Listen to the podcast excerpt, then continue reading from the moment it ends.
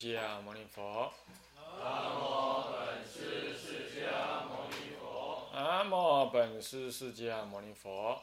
南无本师释迦牟尼佛。南无本师释迦牟尼佛。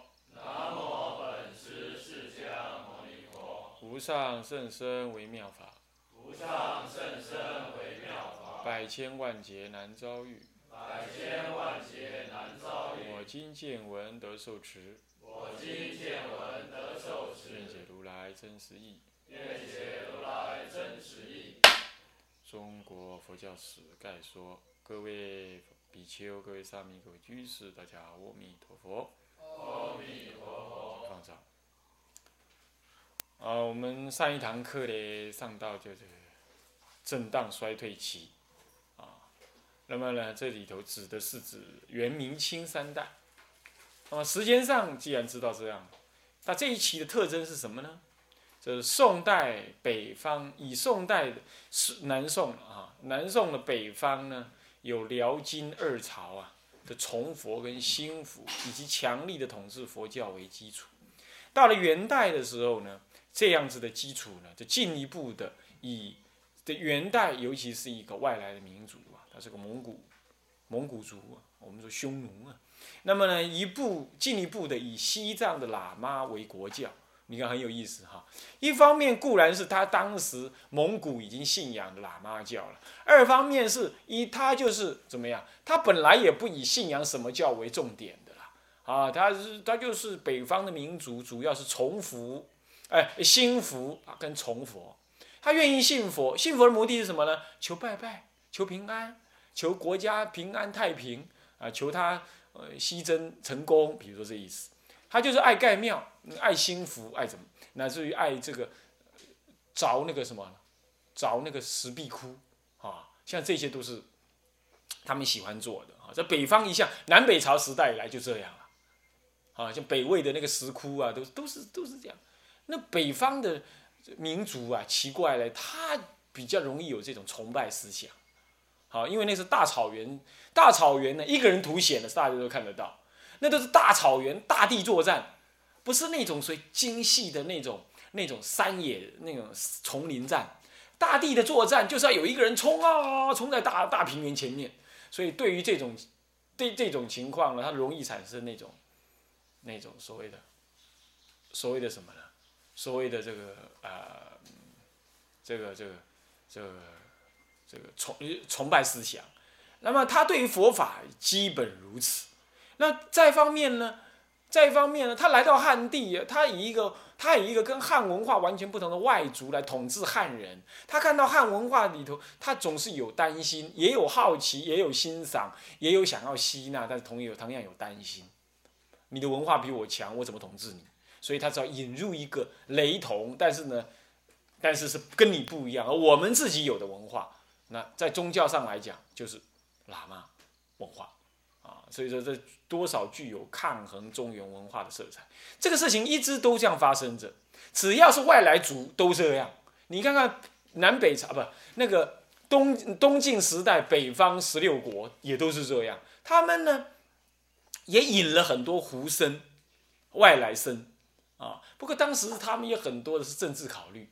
比如说，他们赢那个鸠摩罗什，他认为鸠摩罗什懂天文地理，将来要是给我的敌人抓去了的话，会打胜我，我要把他抓来，嗯，也有这种考虑，啊，也有这种考虑的。但是北方的民族基本都倾向于运用这个胡僧，诶，还是有这种文化的色彩的啊，也是有的。那么这个时候汉传佛教。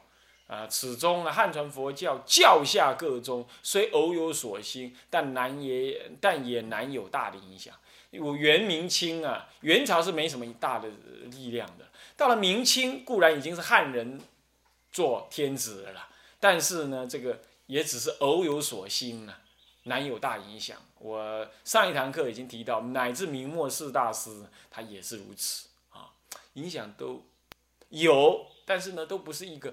根本性、结构性的大影响，换句话说，无法阻阻挡着佛法一直在往下流。你有没有发现这到底什么原因？我在考虑，就是宋元明清这这这几百千近近千年来啊，近千年来啊，外来刺激太少，中国独大了太久。即使是元朝，元朝它终究还是最后还是要信仰汉地的文化。你看满清，满清哦，既然讲满清是满尊满族的人，就是女真族的人，他来统治中国，他最后也是顺应中国的文化。那中国文化最后已经形成了一个老大的一个中国人的气质，他已经再也不想去知道外面的东西了。这个情况，他内外在的刺激少，内在慢慢就会成为死水。这文化就是这回事。所以台湾为什么今天会有这种澎湃的这种环境？你说西风东渐呢？这个文化衰败，你可以这样讲。但是你从正向的来看，台湾将会创造一个中国人很新的文化。我们哈日从恶的来讲就是哈日，对不对？哈老半天就学日本人安怎无泪无退，查甫查某到底洗身躯，安尼，啊，无泪无涕。有礼貌啊，但是也没有礼貌礼貌也中国人没有，但是呢，没贴没贴痛，没有体统，或许会哈成这样。从恶的方向是这样，从善的方向来讲，中国人一向就是吸纳外来文化成性，七七八西就是还是会误人自己的样子，你懂吗？他就增加把自己的再膨胀，再膨胀这样。如果是这样，这不是坏事。我们正在走另外一个历史的重复的。的的的的的的的轨迹，那也不是太坏，不过这也还是很坏，就是像杀父杀母到处有，是不是这样子啊？常常有这种事，那乃至于有恶法啦什么的，呃，很多。可是这可能是文化的阵痛吧？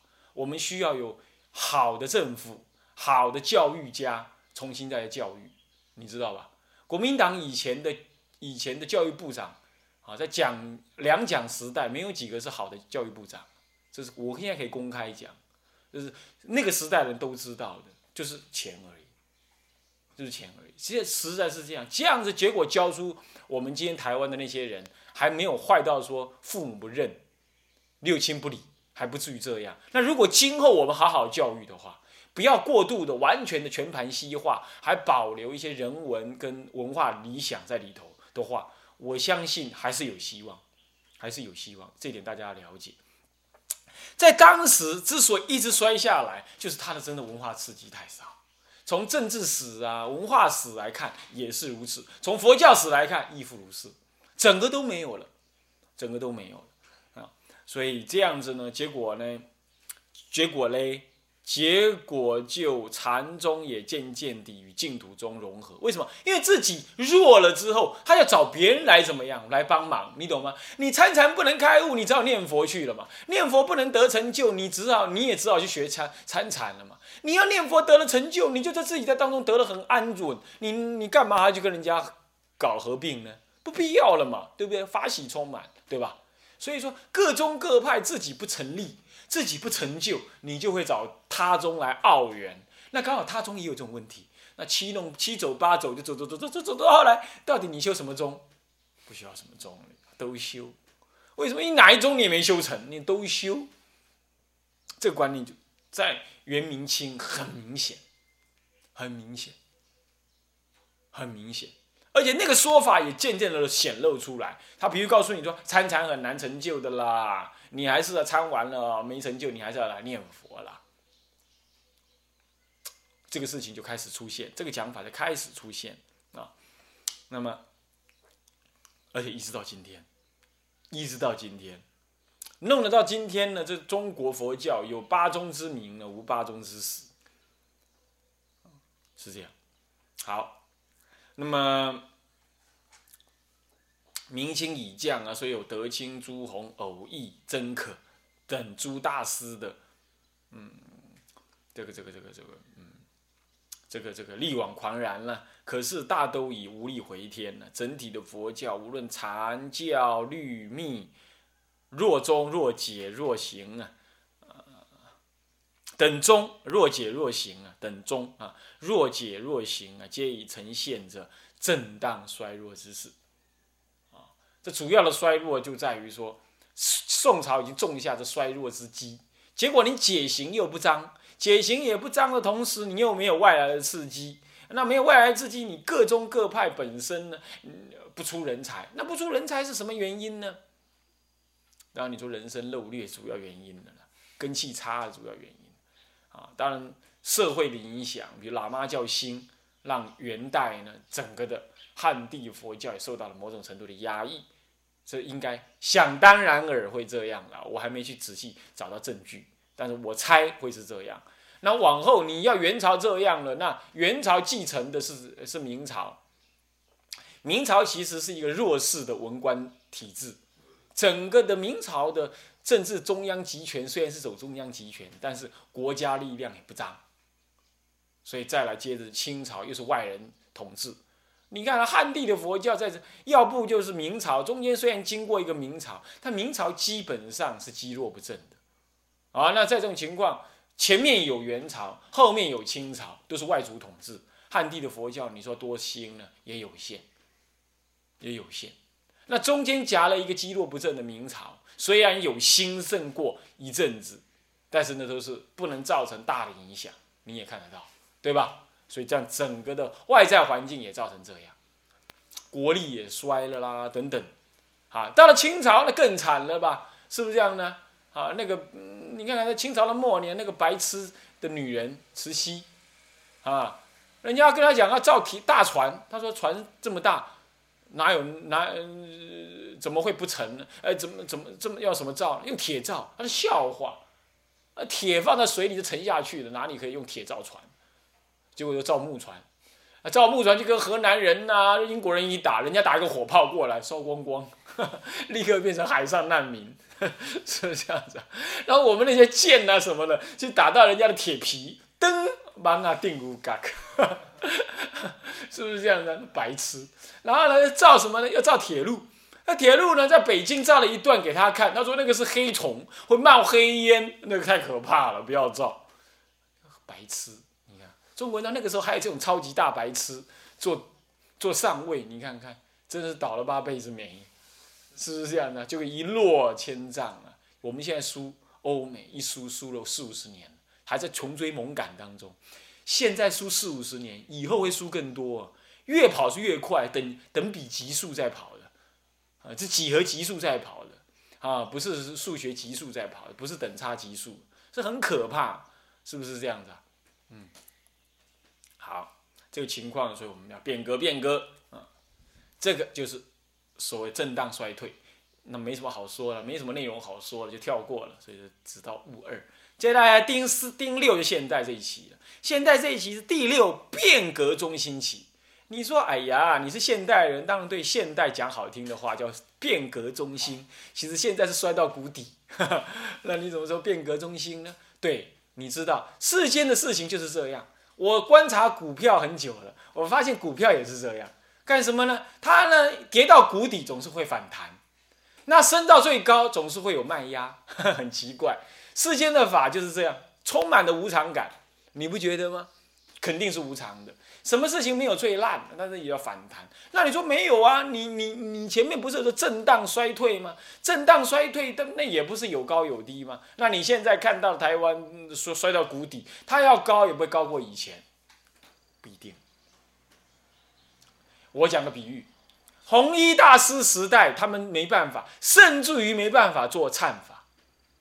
我说是比，我是指比丘的比丘戒忏法，甚至于没办法做。甚至于都没办法做，他们要送戒啊，结下安居都是少有听闻。以以当时几百万人的出家人在中国大陆，竟然没办法。那个时候台湾的佛教就是托期待儿日本佛教，但今天呢，结下安居处处有闻。我们要送戒前做忏，这个已经形成为一个什么出家人生活中自然的事。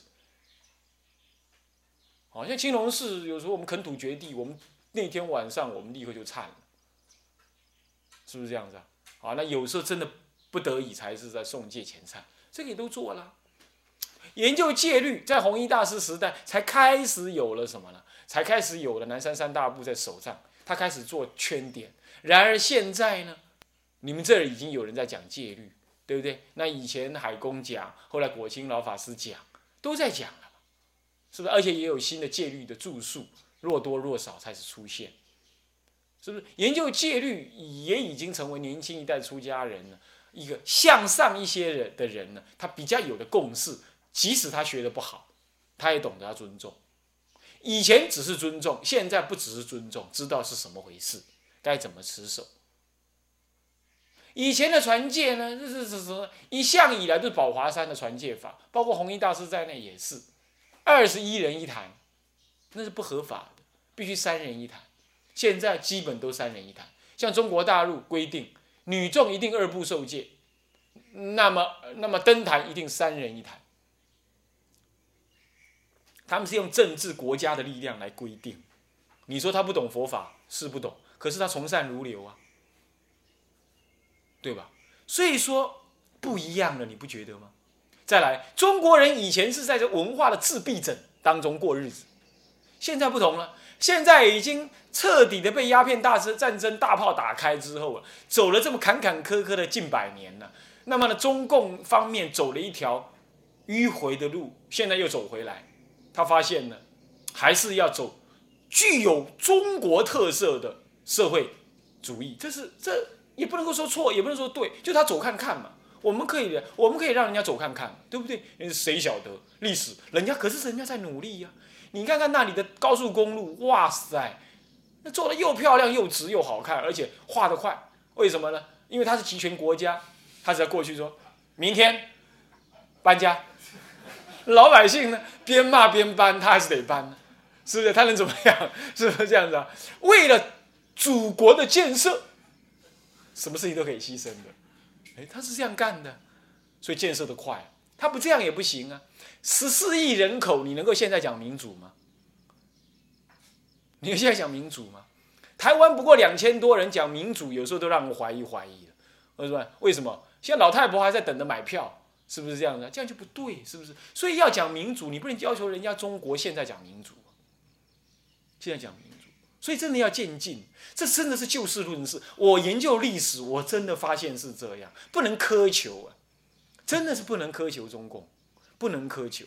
他已经在努力了。你说他有贪污，你说他对台湾多不好或怎么样？我想这是真的问题，这是争论的问题。我们必须用爱，我们必须用谅解来看待两岸。这才是解套之法。我不谈统一，我也不谈独立，我只是一个出家人。我是说人性应该怎么看待这个事，我是谈这个事，你懂吗？政治我不懂，我也不太想懂，但是我谈的是这个。OK，是这样的，所以它不一样了，你懂吗？中国人真的不一样，跟以前那个完全自闭的绝对是不一样。好，不一样，你也活在这个不一样的环大环境底下，对不对？缘起的嘛。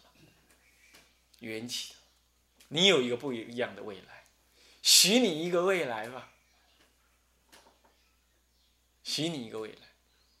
所以，我们真的站在一个什么呢？转力点上。如果你失去了，中国人的出家人从在这几百年来啊，只有这个时候有很多的知识分子来出家的，相当多。在以前教育不普及，出家人极大部分不识字。只有少部分人能讲经说法识字，现在大部分都识字，可以说是有史这近百年多年来啊，清明清朝末年不要讲远，清朝末年以来是出家人平均知识水准最高的时期，是在这个时候，而他的知识水平，呃，不，他的政治的那个开放度、文化的开放度也最强、最高、最高。他跟世界性各地区的佛教的互动呢，又重有了一次，又重新有了一次高峰，重新有了一次高峰，他真的跟以前不一样了。历史上来看，已经不一样。这一次的不一样是很大的不一样。干嘛呢？要不就死得很惨，要不就会重新再翻案，重新会创造一个新的中国佛教。要不就要死得很惨啊！人家虎视眈眈而来，啊，那这当中我的看法是一半一半在表面的功夫准备上，我们已经在进行了，但是嘞，嗯，在实修实证上，我们正在期待，正在期待。一定要有这种人出来，啊，要知识水平够广、够高、够深，解门够清楚，然后他还能实修实证，这才能影响时代。不能光解不行，也不能光行不解，这都不能影响时代。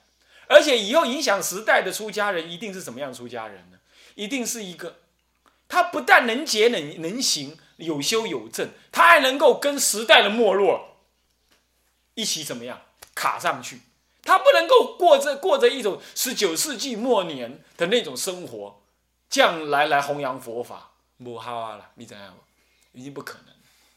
他要对社会的政经文化都要能跟他们对话，而这种人，要不就著书立说写下来给后代人看，要不就直接去对话，一定要做这个事。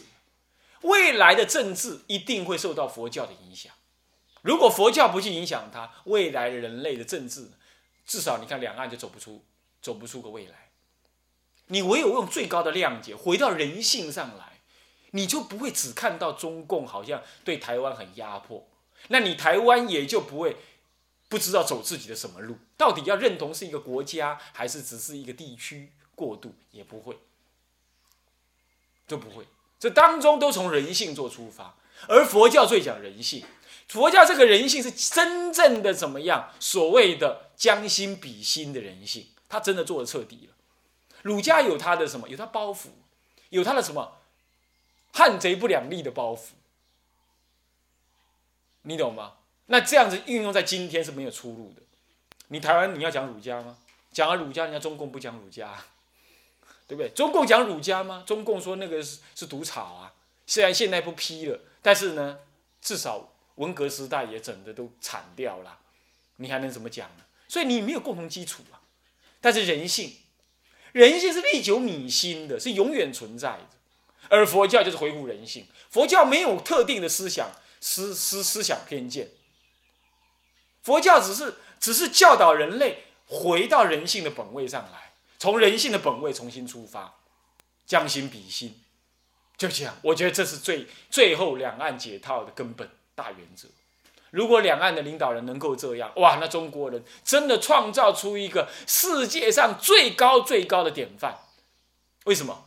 它是全世界目前最可怕的战争区哦。全世界讲到二十一世纪，如果还有什么东西会可怕、影响全人类的安宁的，就是台海。因为台海一发动战争，美国、日本全部要加入，全部全部卡入。大家都知道，埃卡路周边国家也卡入，那么苏联也被迫，呃，不是苏联，那个俄罗斯也要被迫选边，那么欧洲共同体也要被迫选边，弄来对赌，结果个这几败，大家想到现在安居乐业，都很怕死，所以大家都很怕战争。你看是不是这样子？所以佛教没有任何的政治立场，没有任何的种族立场、文化立场。佛教只恢复到人性，这真是太好了。所以呢，所以说，如果有机会，两岸能够走向和平、和平的话，他们瑞典呢，瑞士还瑞典，瑞士，瑞士再不再不发一个诺贝尔奖给两岸的领导人呢，一定会被人家骂。那真的是大和平有贡献，是不是？而这个就是一种佛教思想的诱发。所以这样这样讲下来，你说佛教普度众生，这就是普度众生兼济的思想嘛。而一个出家人要有这种认知，要勇于去宣扬这种认知，并且当然不一定运用方法啦，有时候消极也无所谓啦，就是说适当的把这事情讲出去，这是恢复到人性，他没有任何的政治立场或文化宗教立场，或者是什么汉贼不两立的什么立场，都没有这种立场。也不是你大我大，谁小大谁谁大谁小，这种比大小立场，平等、和和、将心比心，替对方着想，换个角度看一看对方，这样子，唯有这样才会有出路。各位你不觉得吗？是不是这样子？这才是真正的大和解。我记得几年前施明德曾经提过所谓的大和解，那个是那个是很局部的政团大和解，而事实证明那是彻底失败。这一次的竞选是完全不和解，还明显的对立，对吧？是不是这样子啊？也因为对立到极点了，对立到极点了，真的三大体系对立到极点了，对不对？我们台湾对立到极点了，所以让我们真的要去思考大和解。我们要去思考大和解。各位，佛教佛教的思想，你作为一个佛教徒，你作为一个一个出家人，你不是要弘扬于佛法于世间，不是的，你是要什么？你要让世间的人得到真实的快乐。你是要这样，你真的想法是这样，那么请把你的认知告诉世人吧。世人并不一定要信佛教，并不一定要去拜佛，并不一定。但是世人应该知道更光明的路。而你作为一个大乘的行者，你那这种内在的冲动，就算你无能去做，你起码要有这种想法吧，要有这种认知吧。这就是变革中心的可能。的内在原因在此，因为我们正掌握了这个机缘，时代的机缘，还有内在的可能，内在的那种心情的可能。这样，你来听下爸爸，知道意思吧？内在心情的可能，就是一个菩萨的行者，以及对佛法的彻底认知。所谓时代的机缘，也就是它是一个大和解时代来临。因为如果不和解，就要世界的毁灭性战争就要出现。他已经逼死一切人类，非得去思考，坐下来思考怎么和解。这时候他会去问，这时候他要去问，对不对？啊，那这个时候佛教可以提供这和解的契机。那么也就在提供这对外提供和解的契机，佛教当然也在对内思考，对内思考怎么增上他自己。为什么？因为它是一个走向和解、沟通以及文化重新再建构。重新再洗牌的这个过程，人家大陆在做，台湾也在做。台湾走的是美国路线，那么呢，大陆走的是什么？苏联的什么呢？共产路线，他们走出来，我们也在走美日的路线，也正在走出去。我们最后不会变成日本跟美国，大陆也不会最后变成什么呢？苏联的那呃，当时苏联那个中共不是，他们在走有变革的。有中国色彩的所谓社会主义，